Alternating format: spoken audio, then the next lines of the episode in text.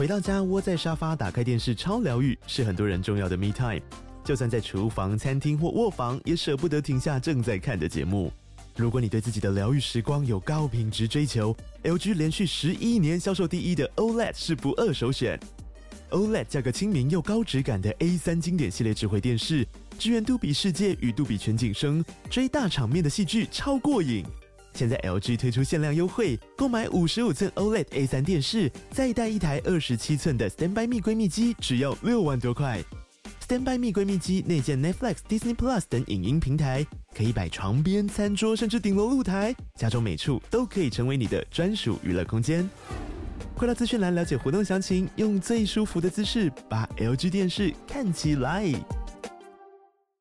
我是贵智，你现在收听的是法科电台。好，我们今天很开心可以邀请到同样也是非常知名的 Podcaster 一粒百忧姐的主持人李文成来到我们节目，欢迎你，Hello，Hello，贵子。那因为今天一粒百忧姐要出一本新书，叫做《上瘾台湾史》，副标题叫做《一部四百年的岛屿生存角力赛》。这本书它要告诉我们什么事情？我们想，我们就直接破题好了。好啊，就其实我觉得今年还蛮重要的啦，就是说刚好是我们台湾开始出现历史之后的第四百个年头啊，啊，就是一六二四年的时候是荷兰人进来嘛。然后是学史名的吗？哎，所以也就是台湾人四百年史嘛。对啊，致敬史明嘛。今年才是真正的四百年。对，对，所以，所以你的算法跟他不一样吗？还是你是有点学他？嗯，我觉得我自己比较，毕竟科班出身嘛，就是会会比较那个严谨一点这样。OK，对对，这样我就觉得，因为刚好荷兰的人。把台湾迁入世界体系，刚好是这一年到第四百的年头这样子。OK，对。然后还有一件很事情很重要，就是不知道大家最近在看国际新闻会不会有这种感觉，就是说全世界目前很多的讨论焦点都在台湾。对，那其实这也是一个历史的必然，就是如果我们仔细想想看，统治过台湾的任何国家都是世界级的强权。对，所以你甚至可以得到一个结论，叫做“谁得台湾，谁得天下”。哦，像说西班牙、荷兰这两个国家。英国也来过啊，啊，中国也来过啊，然后你就会发现说，哎、欸，西班牙它曾经是世界上第一个日不落国啊，然后荷兰是十七世纪的海上马车夫，对，然后再到明郑的时候，郑成功家族，虽然我们看他的版图不大，可是不要忘了他当时的海军在太平洋上也几乎是无敌的存在，好像很少人这样讲郑成功哎、欸，很少，但是大家讲郑成功就只会觉得好像弱弱的躲到台湾来这样子，对，然后就这样形容他。所以我觉得这样形容他超级不公平的。大家可以帮我翻案一下。对对对，就他们的家族曾经在金门一个叫廖罗湾的地方去打败了当时荷兰比他们还要多出好几倍的舰队。OK，对。然后你有没有想过，在那个时候，你从西方过来要做生意的话，无论是要跟日本接头，还是要跟明帝国进行走私贸易，你都得透过郑成功家族。对，所以这个家族其实他对世界性的影响是非常巨大的。我就觉得，哎，这个国度也值得讲。那到满清帝国就更不用讲了，满清帝国就当时东亚秩序的制定者跟维持者，所以。当时无论是要北通俄罗斯，还是要跟日本，还是要跟越南，你都还是必须要跟清帝国有所互动。而这个国度也统治过台湾，对。然后甚至我们讲一个比较夸张的，好的，就是说到了日本统治我们的时候，那个明治维新之后的那个东洋大帝国，它的强大是连俄罗斯都打败不了它的。所以你就会发现，哎，这些国家有什么共同点？就是在他们极盛时代，都必须要拥有台湾这片领土。所以我才刚刚会说到谁得台湾谁得天下。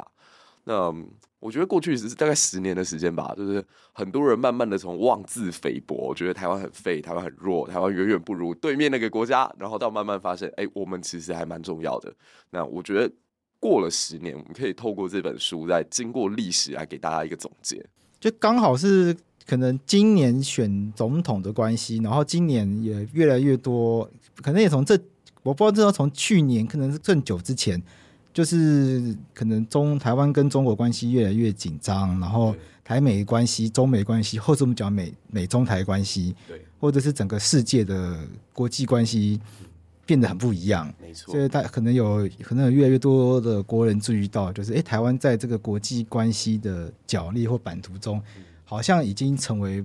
不一样的棋子，我们用韩国语的术语，变成不一样的棋子。比如裴洛西也会跑来，然后曾经也那个什么那个什么麦卡锡可能也想要来，后来麦卡锡不太敢来，所以变成那蔡英文去这样。是是。您在这本书里面也有提到这个事情。那我们前一阵子也访问过了李志德总编辑，那他跟另外两位新人新闻人，然后合作了有跟十本，有跟十本合作了一本书嘛，和两两本书用用对谈的方式，那也是谈到就是台湾在现代的世界关系里面格局里面，也是成为一个至关重要的地位了。那刚好跟你这本书有呼应的地方是，你想要谈的事情是台湾其实这四百年来一直都很重要。没错。那这样子的一个谈法，这样子的一个我们讲史观好了，好像跟我们小时候学的都很不一样。没错，在你的书里面，你就有提到，在序里面，因为我在读一本书的时候，我都习惯会先读一本这个作者的序。对，因为我觉得先看作者的序，然后先看作者的目录，会让我读的比较快了。我想让我容易理解，知道这本书它到底想要干嘛。对，然后它的架构是什么？那其中有一句话我觉得很重要，它叫做“你说台湾是一个历史感薄弱的国家”。哦，对，那这是什么意思？这跟你想要传达的这个观念有关。非常有关，对，就是说，其实刚刚我们提到说，台湾现在越来越重要，大家开始去注意到这件事情哦。然后你也会发现说，其实台湾现在的社会还是存在蛮多问题的。我们除了讲自己很好以外，也要去看到我们现在这个国家遇到什么样的一个窘境嘛。那实际上，我就会觉得，我们好像无论在讨论任何的议题，其实公众要找到共识的那个成本超高，就是大家讨论很长都是空集合。那为什么会这样呢？就是。从好几年前在看那个啊同性婚姻的时候，我就发现哇，好奇怪哦！明明可能大家都是年轻人，但为什么那个想法可以落差巨大到这种地步？那就更不用讲世代落差了。那回归到一个点，就是因为我们都很喜欢去做一个总结，然后去看那个标题，但是没有仔细去想说这件事情会走到这里来，它到底是经历过了一个什么样的过程？那如果你不知道这个过程的发展的话，那你就没有办法理解到为什么现在已经变成这个样子。嗯，所以你在看到很多呃法律判决也好，或者说现在大家在看社会议题或新闻也好，你也会发现有同样的状况，就是大家只关注到最后有没有去开那个枪，有没有那颗子弹去结束了这个犯人的性命，但没有仔细去想说这个犯人到底是在一个什么样的背景之下，什么样的家庭环境，什么样的社会环境，什么样的成长过程，然后最终让他走上了这条路。所以你就会发现说，很多时候法官做出判决，然后乡民们就会直接用一句话说：“哎呀，恐龙法官违背大家的期待，这跟社会期待不符。”这样，那实际上这就是一种历史感薄弱的体现，就是说你没有去注意到这件事情它的起承转合是怎么一回事，而你只关注到最后一个点，然后最后一个点可能不符合你的预期，你就觉得这件事情不合逻辑，这件事情怪怪的。嗯，那。如果你凡事都觉得是怪怪的、怪怪的、怪怪的，你就没有办法找到一个很好的解决方案，你也没有办法很好的去跟这个社会进行更多的沟通。所以，我们现在也算是半个媒体人之后，你就会发现这件事情很奇怪。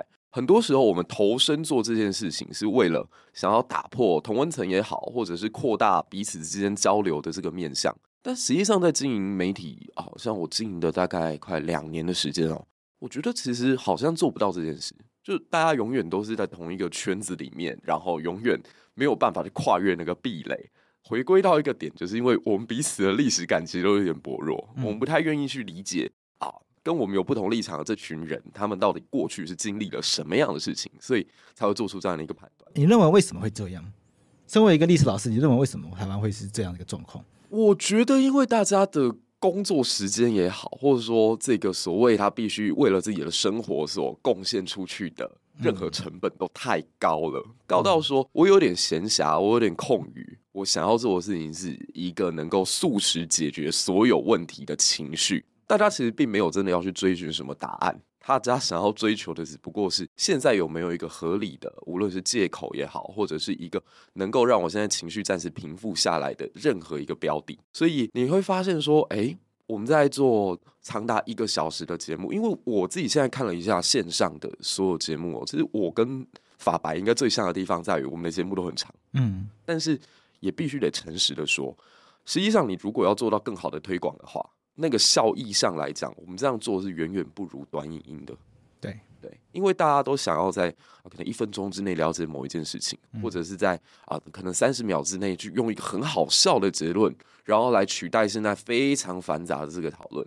可是我觉得，当大家都在急速短跑的时候，必须要有人能够继续做马拉松的事情。嗯，对，所以我就觉得回到书本还是一个非常好的方式，就是说。的确，在这个时代，大家都是在追求这种短的东西。可是，如果我们还有人继续要坚持要做这种比较长时间才能消化的内容的话，它其实也可以让市场上真正愿意去做思考的人有一个可以安身立命的地方。我就觉得书本或者是我们的节目这种形式会是一个很好的标的。那如果换另外一个角度来看呢？因为台湾人小时候都有学过历史，对，那应该会有共同的历史记忆啊。那为什么还会是一个历史感薄弱的国家？哎、欸，其实你不觉得我们小时候那种历史教育方法根本让你培养不出任何历史感？为什么会这样？因为这你，因为你教过历史，你是高中的历史老师，对，你你自己的感受是如何？我觉得大家都在追求标准答案，嗯，然后因为我我们必须很诚实的说，这一切也都是成本效益问题啊，嗯、就是说历史摆在社会当中，它只是三分之一，嗯、那社会。甚至在、哦、社会科学，对，就是社会科啦。社会科，它只是社会科当中的三分之一，就是公民、地理、历史。没错。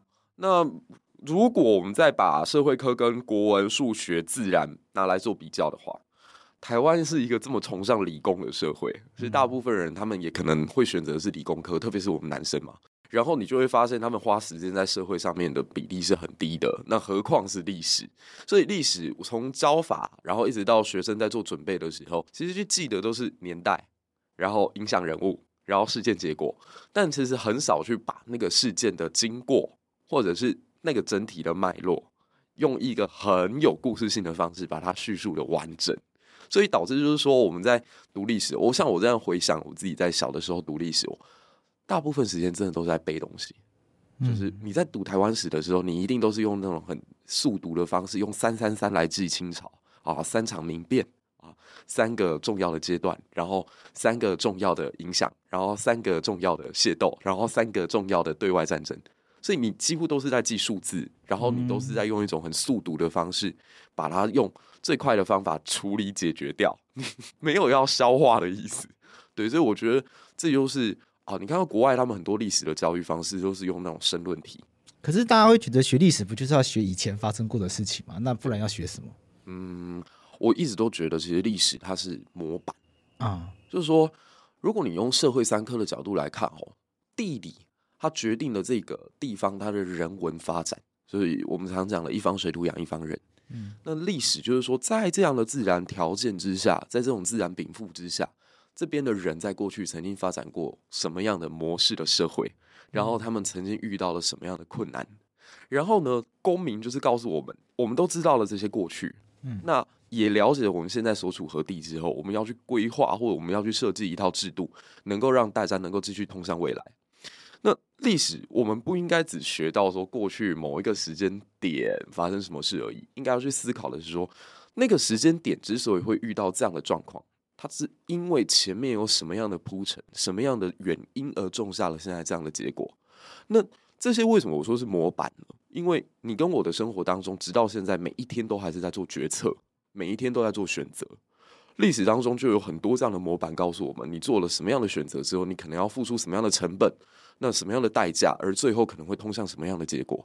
我觉得历史应该更多的去思考这样的一个议题，那就会让它变得。更加活化，而对我们的现代生活更加有意义。你觉得我们台湾史的教育是少了什么样的这样内容？可以帮我举例看看吗？嗯，我觉得明明台湾史就发生在我们自己的土地上，可是因为书本的那种描述方式会让你觉得很遥远。嗯，我举例而言好了，像说我们在讲到啊清朝的时候，有很多大家族在这片土地上面进行开发，然后最后发家致富。可是实际上。在我们的教育当中，我们好像很很少真的去看看板桥林家到底长什么样子，然后也很少去看一下板桥林家他们的账目长什么样子，哦板桥林家到底没有，没有想过，没有想过，对，但其实这很重要，就是说我我们很喜欢看一些成功人士的传记.我们会去看巴菲特，我们会去看马云，我们甚至会去看那个比尔盖茨这样子，嗯，可是我们好像很少真正看台湾的在地的这些在历史上。成名的可以摆在《霍子列传》里面的这些大商人，他们到底是经营了什么东西，而最后发家致富的？嗯、我们看到的是，我们明明就身处在这片土地，但我们好像把它当成一个很遥远的东西在讲。我们在讲郑成功的时候，还是讲啊，因为他在这个中国沿海地区去跟清朝进行对抗，而最后失败了，在南京之战失败了，所以来到这里。你觉得在这个过程当中，你到底有什么画面感出现吗？清朝。南京，这都超遥远的。然后他来到来到这里之后，哦，对，我们有听到说他这边有了左营，有了林凤营，有了前镇这种很具有军事化名称的地名。可是你看到这些地名，你也会无感，因为你现在到了这些地方去，看得到半点明郑时代留下来的古迹吗？就说没有啊。那甚至我们对于啊很多就刚刚提到的古迹，好了，大概就除了小学的时候我们去过红毛城，然后我小学的时候去看过安平古堡。此外，我们对这片土地上面的其他发生的事情，其实是真的有一种很遥远的冷漠感的。那这就是我们过去可能在台湾史，因为台湾史大概是我们在国小的时候才慢慢教育部才开始在努力做这一块嘛。对对啊，所以我觉得他虽然努力在摆脱所谓过往的那种中华史观的写法，只写王侯将相的那种写法，但还未真成熟。所以，我们对于当时真正经济上的庶民生活的，或者是说整个社会发展脉络的，其实你会觉得很遥远，对，你会觉得没有那种理解之同情。以以你的想法，那你会觉得台湾史要如何来教育，会是最接地气的？哎、欸，其实我觉得现在的一零八课纲，虽然大家把它骂翻了，哦、但是其实现在已经在努力往这个方向。啊，举一个例子好了，像说现在其实是一零八课纲当中摆了一些篇幅在讲经济跟宗教哦。啊，你知道为什么我觉得宗教这一块特别特别重要吗？怎么说？我一直有一个想法啦，就是说我们人类跟动物最大的差别，嗯，就在于我们有宗教信仰，对，我们有这样的一个想象力，我们可以去 imagine 出来一个其实原本不存在的想象的共同体，嗯，所以。任何一个国家，任何一个民族，它在形塑的过程当中，其实最重要的部分都是宗教。嗯，嗯，就是欧洲人如果没有基督教的话，他们可能会更加混乱好几百年。他们会继续维持在那个部落原始的状态，然后互相征伐。可是因为有了基督教，有了这个共同信仰，他们有了共同的文化、共同的语言，甚至共同的发展。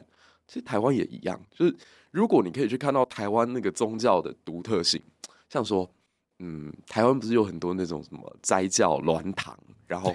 对，这个东西其实跟传统印象的佛教也是不一样的哦。像说，如果你有机会去看那个鸾堂，他们有一些很特别的仪式，叫叫扶鸾。嗯，一个啊、呃，能够去看天书的人，他会站在旁边这那个得桃，然后另外两个人他就拿着一个椅子，然后下面吊一根毛笔，然后在那个沙子上面写字，这样，然后那个得桃就可以做翻译，告诉你啊，这个。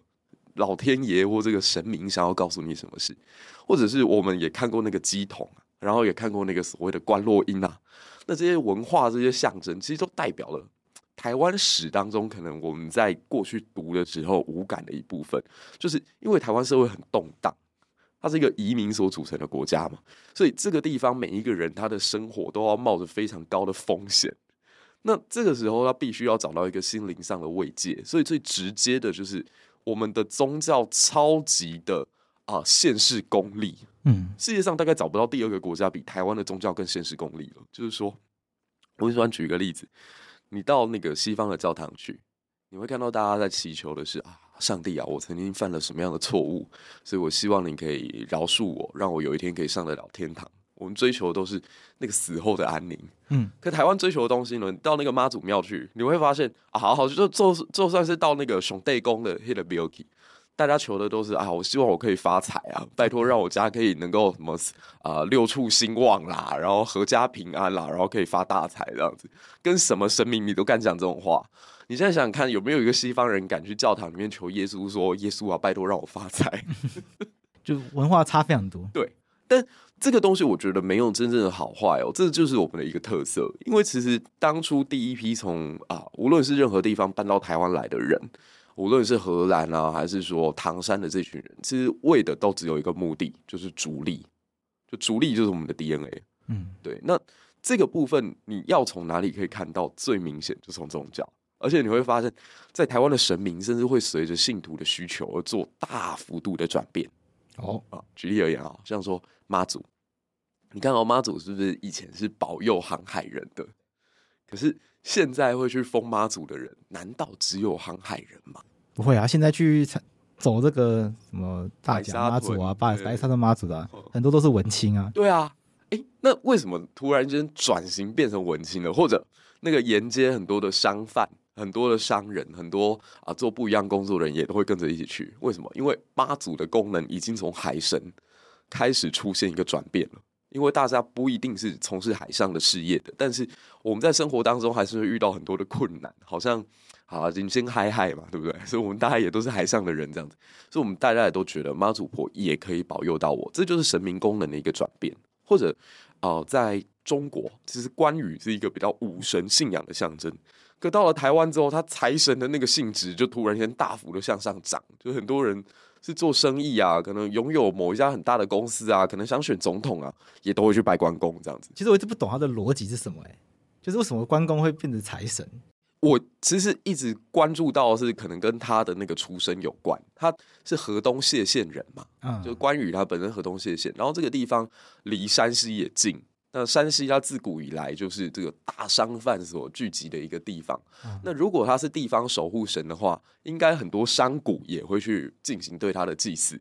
那如果大家看到，哎，都是一群大商人哎，像台湾曾经的那位首富，他也是山西人啊，他也是晋商啊，就是像现在想选总统那一位哦、啊。所以大家就觉得，嗯，好像拜了他之后就可以发财，就会有那个后续的那个效应哦。对，所以你就会发现说，哎，如果从这些啊，宗教文化上的点，这个很重要的是什么？就是他摸得到，他感受得到，而且让小孩跟他的阿嬷会有共同话题性，然后他们彼此可以进行讨论。我觉得这个东西才是台湾真正的文化跟历史。对，如果多从这些点切入的话，我相信大家的感受会不一样。就你有没有遇过一种问题？就是比如学生来问你，对，或者是很多人会有困惑，我相信也会有一些听众朋友打从心里问说：“我为什么要学历史？”就这些事情，你说你刚刚讲的，就是像。像李老师，你刚刚讲的这些事情很有趣，对。那 Pocket 上面听一听很好，嗯。可是从学校教，好又要考试，我觉得很烦。这就是 他觉得当成休闲娱乐，对。如果当成 Discovery 看一看，嗯，那很好，对。可是变成学校强迫要教的，他觉得很烦。好，有什么道理一定要变成学校里面一定要教的东西？哎、欸，这一点我就必须得，嗯，这是唱强迫大家又要考试什么的，这算唱高调吗？我想想看哦，嗯、就是大家有没有注意到，就是无论是东方还是西方。嗯啊，无论是现在还是过去，你任何在这个世界上存在过的啊，大学者、大知识分子、大商人、大政治人物，有哪一个人是可以不用看历史的？就是如果你你再把范围缩小到东方世界来看，就是你熟悉的织田信长也好，然后你熟悉的曹操也好，还是你熟悉的任何啊曾经影响过啊政治或者是历史上面的这些重大的人物。他们的人生当中，一定都要从历史当中汲取智慧，因为历史它其实是一个社会的价值观也好、道德也好，或者是创业模板的总集合。它里面有太多人类社会的经验跟智慧在里面，所以我觉得，我觉得其实刚刚你讲到这句话，就是说，那为什么我们一定要去学历史？实际上，呃，如果你选读的是高职，如果你选读的是自然组，嗯。也不一定需要去读到历史，嗯，历史它可能只有在国小、国中的时候，它是一个必修、必考的东西。到高中，它就已经不一定了。所以，它只是只是要让哦，我觉得应该就是哲学三问的问题吧。就是说，我们人人生在世，都必须要去回答：我们从哪里来？我们所处何地？而我们要前往何方？那我觉得历史它其实很能够去帮我们回答或厘清这三个问题。第一个就让你去想说，诶，我们这个民族，我们这个社会，我们这一个目前所看到的任何现象，它一定都有一个过程。那这个过程到底是如何形塑而成的？所以你从历史当中可以找到答案。那现在我自己所处的这个地方，我应该如何来定义呢？从时间上，从空间上，我必须要去找到我现在的方向感。嗯，对，我觉得历史都可以去帮助到这件事情。那最后就是你要前前进到何地去？好像我们去旅游之前，我们都一定要去做好准备。嗯，我真的要前往这个目的地之前，我必须得想一下，我机票怎么买？哎，我目的是什么？然后我希望能够看到什么？这个也是过去的经验累积。就，你要去看别人写的游记啊，然后你必须要上网去做功课啊。历史不就是在人生当中去提供我们这些素材吗？我觉得很多人会觉得不知道为什么要学历史，是因为小时候学的历史让人觉得呃摸不着头绪，就是学很多年代，或者是学很多的。比如说近代史可能都是很多的战争，什么甲午战争啊、乙未战争啊，然后各种战争，然后串起来，不知道，就是会有一种哦，我记得很多这些事件，但是我可是我不知道这些事件对我来说这些意义是什么。对，那我在看你这本书的时候，我在读你这本书的时候呢，我觉得有一个很有趣的事情是你这本书有一个，我觉得我我自己有感觉到一个特色是它不是完全按照时间去排列的。对，因为每一个章节都好像会重来。对，因为我，刻板印象中的历史书第一章，嗯。大笨坑文化，对对对对对，什么长滨文化、十三行文化、十三行文化，然后中间什么什么什么郑成功就会来，对，荷兰人会来，忘记谁先来了，我历史很烂，对不起，已经应该是荷兰人先来，然后郑成功把荷兰赶走嘛，然后日本人来，然后什么清朝来，然后然后最后变蔡英文，理论上是照这个时间，我我跳快一点，不然讲不完，理论上要照这个时间写，但是你第一章。就是第一章就是有开山斧翻，然后又讲到莫纳鲁道。第二章又回到郑成功，对。第三章又有好二二八，然后第四章后面又有对。后来发现每一章其实都有自己的主题，没错，就好像是从每一个主题，嗯，都去挑谈历史。对，这是一个什么样的概念？可以帮我谈谈看吗？我一直都觉得，其实我们过去读历史会觉得很乏味，是因为那些东西都是过期的政治宣传品，就是就是。大家应该有听过一句话，就是所有的历史都是近代史。就你现在所读到的历史，某种程度上都是有权力的人，他希望你所读到的东西。所以我刚才会说，它是一个过期的政治宣传品。像说以前我们在读到唐太宗，会说啊，这个人英明伟大神武啊，然后他的贞观之治有多厉害，这样子是不是政治宣传？是，而且它某种程度就是要传递我们一个价值跟观念，就是你看我们中国人以前有多么的伟大呀。可是会有人觉得说。唐朝都灭亡了，干嘛帮他政治宣传？哎、欸，可是对啊，唐太宗什么唐贞观，呵，帮他跟我无关，跟我无关干嘛？跟蒋介石哪有什么关系？当然是有关的，因为以前我们传递那个中华道统的观念是从文武周公开始，然后一系相传，传到最后就是孙中山、蒋介石这样子。所以我是中华道统的这个继承者，我是正统文化的正统。对对对对对，所以。当然，他越伟大，然后身为继承者的我，就一定是相相对程度的往上涨这样子。可是，就刚刚我们讲到说，如果我们在读的历史都是为过去的王侯将相歌颂啊，然后以此来垫高现在的那个当权者他想要告诉我们的事情的时候，你读来当然就索然无味。所以，我觉得其实啊，我自己写这本书的时候，我做一个挑战，就是说，整个历史它的最核心的组成者是谁？是人。就是我用一种同心圆的观念来重构这个架构，就是说，一定是人开始。所以我第一个章节我谈很多都是住在这块岛屿上的人，可能从原住民开始。然后原住民他们其实在十七世纪以前，以他们的人口比例来讲，他们绝对是这块岛屿上面真正意义的主人。所以你可以看到，说我前面好几个章节啊，在说的都是原住民他们遇到荷兰人的时候是用什么样的方法去。处理他们，对付他们，如何进行博弈？然后荷兰人他们以少数来统治这个原住民的时候，他又如何跟他们对话？如何跟他们达成某一种平衡？然后慢慢的到了清朝之后，哎，汉人的比例拉高了。那这边很重要，就是为什么台湾岛屿会从原住民为主的主体社会，突然间变成以汉人为主体的社会？所以我这里有提到很多是清代的时候。汉人对原住民的大屠杀。那我认为说，如果我们回到这个点上来看，就是说，台湾的历史应该是这样讲：历史的大舞台上面最主要的那个主角就是人这个本体。所以，如果从这个面向来看，然后再看到说这个人去跟其他的族群有什么样的互动的时候，就比较能打破过去那个所谓时间的次元壁。那第二个主题，我们才会讲，就是说，好了，那这群人已经活在这里了，你一定要有一个政治规范吧？那这个政治规范下来之后，人又会怎么去跟政府进行博弈？就，嗯、我不知道大家有没有看过一本书哦，就是以前哈佛有一个老师叫宋怡明啊，他之前会很有名，是因为韩国瑜当年去访问哈佛的时候，就是见到这位老师，然后在那边讲了英文版的接地气怎么说这样子，对对对，然后就跟这个老师哦，okay. 然后这个老师他写过一本书叫做《玩政府的艺术》，嗯啊。就后来当然中文中文出版的时候没有那么的敏感，它叫被统治的艺术这样子。可是这什么意思呢？就是传统史观我们会认为老百姓面对到政府的命令的时候只能听话，对不对？可是实际上不要忘了，台湾天高皇帝远哦，就这个地方只是远离那个中央核心的权力非常非常距离啊，时间距离跟空间距离都很远哦，所以这里一定会有我们自己的玩法。好，所以我在这个章节当中会讲到说，第一种最直接暴力的方式就明辨嘛。我知道，因为北京又又拿我没提条，这样子又拿我没办法，我跟你拼了。所以我花了很大篇幅在讲那个朱一贵事件怎么样功败垂成，然后林爽文事件怎么差临门一脚，这样子就其实让大家看到说，在这样的一个博弈环境当中，其实老百姓没有你想的弱。嗯，好，那如果用硬的方式没有办法了，台湾老百姓怎么样再继续去跟政府做博弈呢？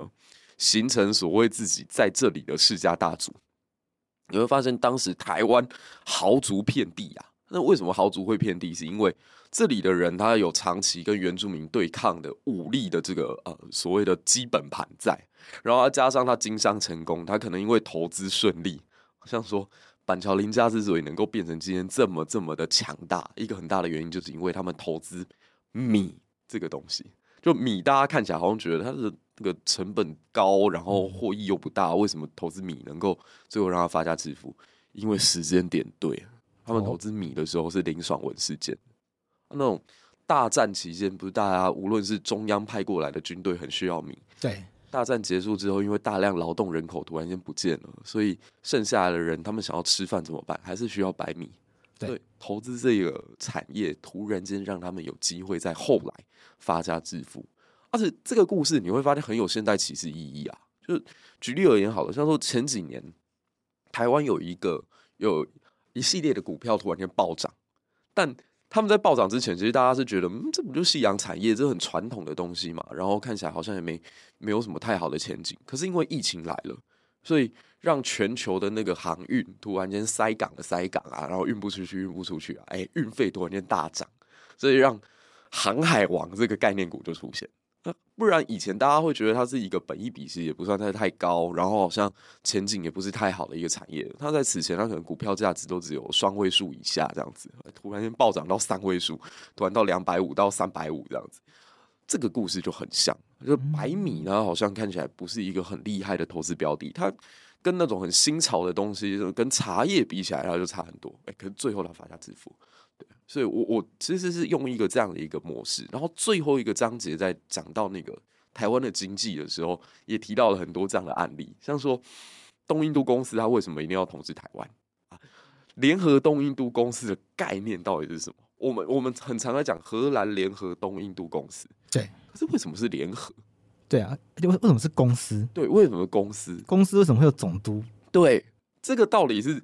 为什么？好，我们就重新回到那个时间点看，因为当时荷兰人他们想要搞独立，他们被一个强大的国家，一个统治的整个欧洲秩序非常非常悠久的一个国度控制住，所以他们觉得这个国度每次都用武力来威胁我们，每次都用关税来惩罚我们，每次都看我们能赚钱，然后都拼命的割韭菜，所以不行，我们一定要能够独立出来。可任何一个这样的一个存在，他想要变成一个政治独立的实体，他必须要有强大的经济的力道在背后支持才行。所以荷兰人他们就想，那这个时候我必须要有我的护国神山。好，所以这个时间点，他们所有荷兰这个拥有政府权力的人就觉得，我们应该要倾尽全国的力量来做成一间公司。好，那这间公司呢？要如何能够比起原本西班牙、葡萄牙这些已经在大航海时代崛起的国家来的更有竞争力？就是我们要拥有自己的军队，我们的船舰必须要船坚炮利，嗯，然后我们必须要能够把我们的利润提到最高，然后最有效的调动全国的国民一起进行投资。好，这 这四个部分其实都很困难，这样子。好，我我先讲他怎么让全国国民一起投资哦。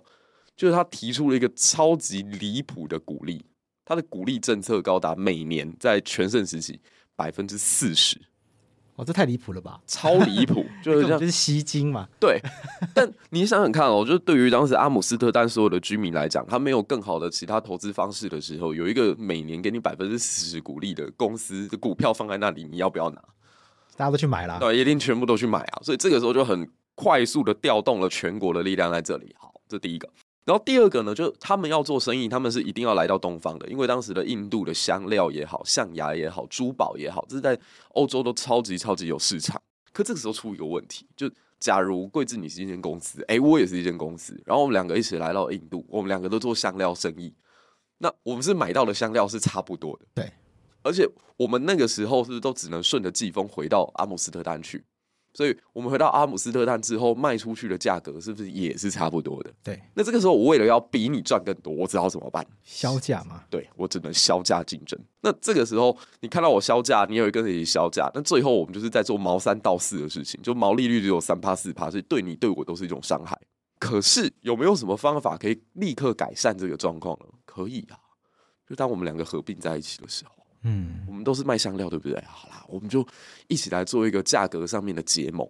你卖多少钱，我就卖多少钱，然后我们一起往上拉抬。因为在阿姆斯特丹，只要我们两个人合作在一起，不会有第三个商家了，我们就可以有垄断的这个权利在。这个就联合东印度公司的概念。我把所有的这些做不同生意的人全部都联合在一起。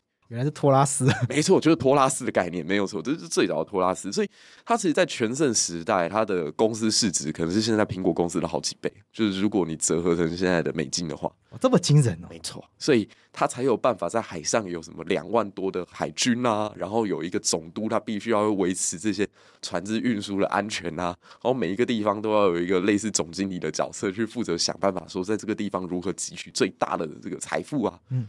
像台湾就是一个意外啊！你知道他们当初来到台湾的时候，他们的概念很简单，我要在亚洲做生意嘛，那就很像现在那个 Seven，它需要到处都有据点，这样我才有办法把我的商品，就是可能你今天下订单，我今天下午就可以送给你这样子。对对，台湾就是他们当时找好的一个仓库而已，就是我要在这个地方进行转运，好，从日本买到的这个漆器啊，然后要转到哪里去？转到东南亚的话，我就暂时放在台湾。所以他们原本最早只是把台湾当成一个仓库。就想不到发生哇！台湾的水土好适合种甘蔗哦。然后甘蔗在当时的欧洲是拥有超高价值的一个产品，这样。所以你看那个时候的那个很多女王，他们不是牙齿后来都蛀牙吗？他们吃了太多甜点，然后又不懂得刷牙。就这样子，然后就导致说，哎、欸，他们发现这个 sugar cane 只要卖到欧洲去，都是好几倍、好几倍的价格这样。所以欧洲人他们其实无论到哪里去殖民，他们一定有种甘蔗。他们到南美也种甘蔗，到古巴也种甘蔗，然后到东南亚种甘蔗，到台湾也种甘蔗这样子。我发现哇，这个东西卖出去的价格很好，然后他们才在这个地方发现哦，还有鹿皮耶。对啊，鹿皮当时卖到那个日本去，就是非常的畅销，因为当时很多日本大名他们都需要这些奢侈品这样子，嗯、然后又发现说，哎，这个地方做走私贸易，跟清帝呃跟明帝国可以买到中药，可以买到瓷器，然后当时欧洲又有一种慕华的风气，就欧洲人当时超级喜欢来自东方神秘大国的产品，这样，所以应该大家有听过一个故事，就是说伏尔泰那个法国哲学家，他在家里有一幅一比一的那个孔子画像。哦，超真的，哦 这我不知道。他超崇拜孔子的，然后他甚至还讲出说：“你看，我这辈子最大的遗憾就是我没有办法身为一个中国人。”这样子，他讲过这种话，讲过这种话，因为他觉得他在他的啊片面的认知当中，他觉得欧洲在一个神权的氛围里面一直没有进步，纵使已经宗教大改革了，结果大家在打打那个非常没有意义的宗教战争，这样。可是中国不是诶，中国几千年前就有一个人告诉你。哎呀，焉知生，谓之死啊！不与怪力乱神啊！你看多么进步的一个思维，这样。所以在他的片面认知当中，觉得那个中国是他非常崇拜的。那侧面的反应就是说，当时欧洲市场对于从中国过来的丝绸啊、中药啊、瓷器啊，是能够买单的。哦，荷兰人透过走私可以拿到这些东西，再运到欧洲去，他能不发财吗？对吧？所以你就会发现说，哎，如果从这个章节来想的话，其实。荷兰的整个建国经验也好，或者说荷兰当时在做的这个贸易也好，对台湾现在都还是有所启发。你看，面对到强权的威胁，你看拥有属于自己的护国神山，嗯、你看拥有属于自己的核心技术，然后你看他现在拥有一个几乎半垄断的这样的一个市场，他就有办法在后来十七世纪站稳在欧洲的脚跟。对，那其实对于二十一世纪正在努力追求自己前途的台湾来讲，何尝不是一个非常好的模板？所以这本书透过很不一样的写作方式，刚好提到一个同心圆的史观，然后透过不同的主题去编写，这是这本书想要用更不一样的方式去呈现一个台湾史。对，那刚刚提到个名字叫同心圆史，这是什么意思？呃，就是这样讲好了。我们在理解这个社会的时候，或理解历史的时候，你会发现有些事情是距离自己比较近的，啊，有些事情是距离自己比较远的。过去的历史让我们无感，都是从最遥远的那个区块开始讲起。按理讲啊，我们平常生活当中最关心的是什么？是柴米油盐酱醋茶，嗯，是属于我们自己好，可能我们生活当中的环境这些东西才是我们最关注的。那人就是历史的核心，历史的主体，所以应该是要从人出发。可是过去我们不是，我们都直接从政治开始出发。然后你想想看，王侯将相其实离我们很远。你现在平常不会每一次突然间遇到蔡英文吧？但但以前那种历史书写方式，就是恨不得直接从蔡英文开始讲起。从蔡英文的成成长过程，跟小的时候他出生的时候，然后满是异乡啊，然后那个天空当中有彩云出现，对，伟人出世都会有异象，对对对对对，然后到他可能三四岁的时候去看那个什么呃鲤鱼向上游啊，逆流而上的故事，人世之舞什么的，对对对对，但你不觉得这个其实对我们来讲是无感的，因为它距离我们太遥远，是应该按理说是在同心圆的最外侧。对，那过去其实历史都从这边开始讲。其实蔡蔡英文应该对我们来说是最不重要的，因为太远了。对，特别是在一个民主时代更是如此啊。对，就是你你甚至现在看到很多啊国外的那种汉学家或者是史学家，他们在讲述历史的时候，其实也已经慢慢摆脱所谓过去这种王侯将相史观，他们也都会从当时社会的状况、当时的经济的条件、当时人民生活的物质的条件，然后当时的税对那个老百姓或对那个社群产生什么样的影响开始说起，因为。这个才是我觉得历史的根源。所以刚刚才会谈这么多跟我们经济有关的，对啊，为什么这些贸易跟我们生活有什么关系？什么甘蔗啊，对，然后这些贸易啊，如何影响到我们赚不赚钱啊，生不生活啊？对，这些才是跟真正会影响到我们平民老百姓对生活有关的。这些生活方方面面的事情，这些事情在我们历史上发生了哪些变化，它才能带给我们很多的启发？对，我就这样讲好了。你觉得我们三十岁以前使用 PPT，就身边的朋友如果使用 PPT 的话，应该看的都是八卦版，然后聊的都是别人的，呃，聊的是政治人物啊，或者聊的就是一些大大名人的事情。可到了三十岁之后，其实我看到大部分我的朋友看的都是古版。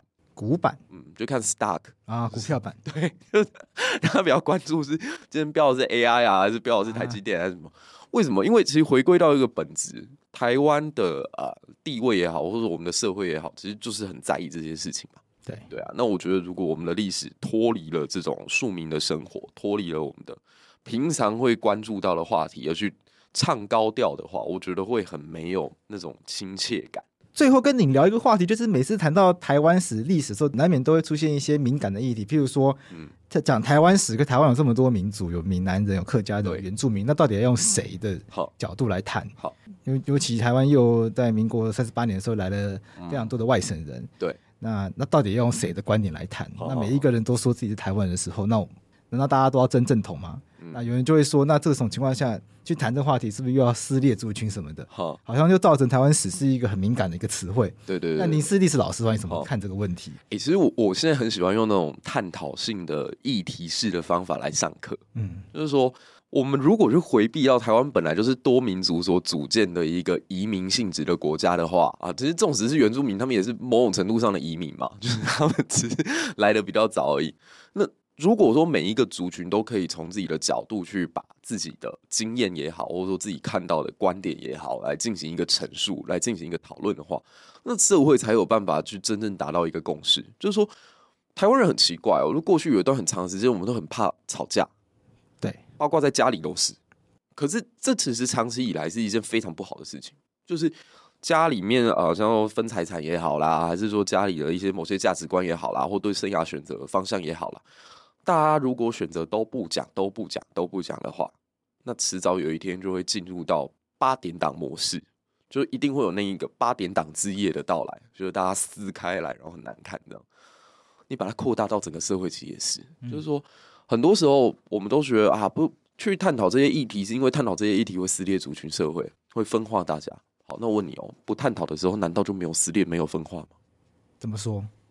其实这些议题本身都是存在的，嗯，像说为什么我这本书从原住民开始？对，今年不是台大 在选那个经济系的会长的时候，他们在那几条充满歧视性的政见里面，有多少条是朝向原住民开火的？对，就是我们不去探讨汉人歧视原住民，难道歧视就不存在吗？对，如果我们没有去看到原住民他们发展的过程当中。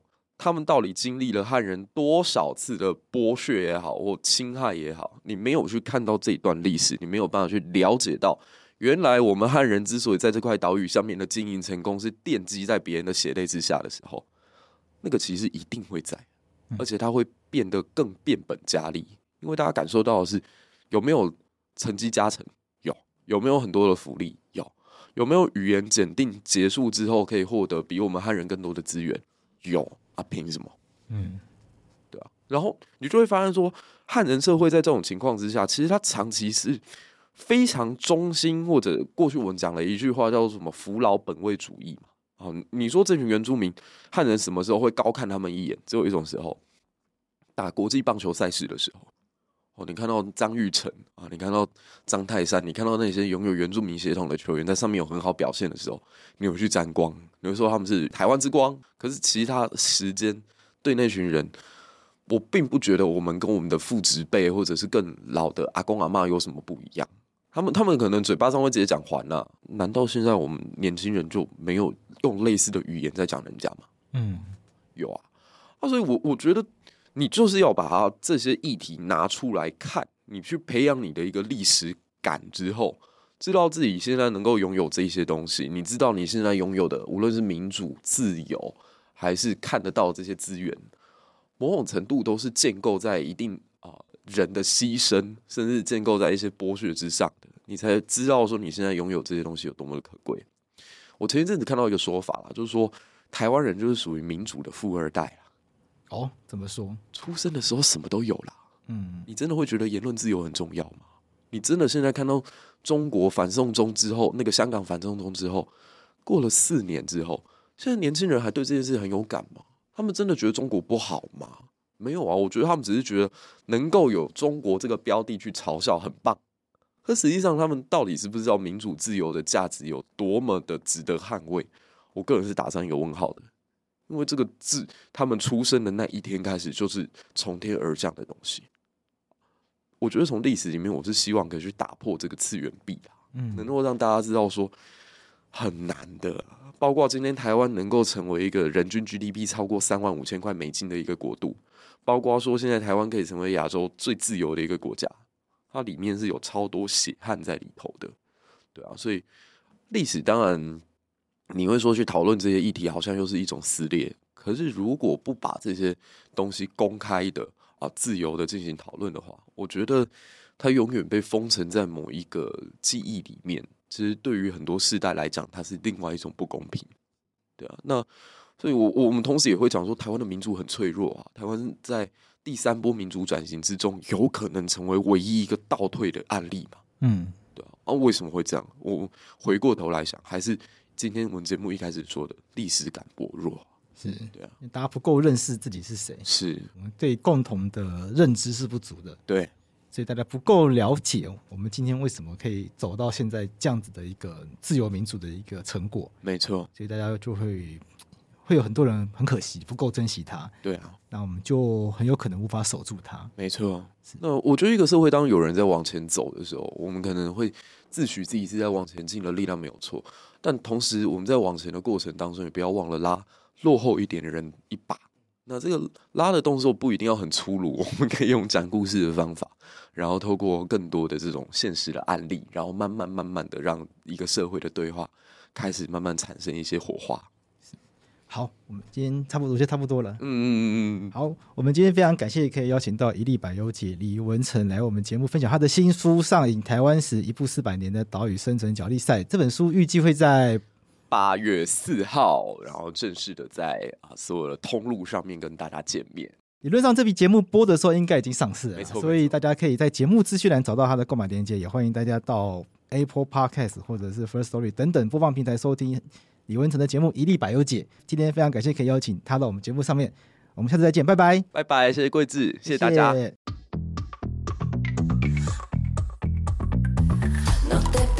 谢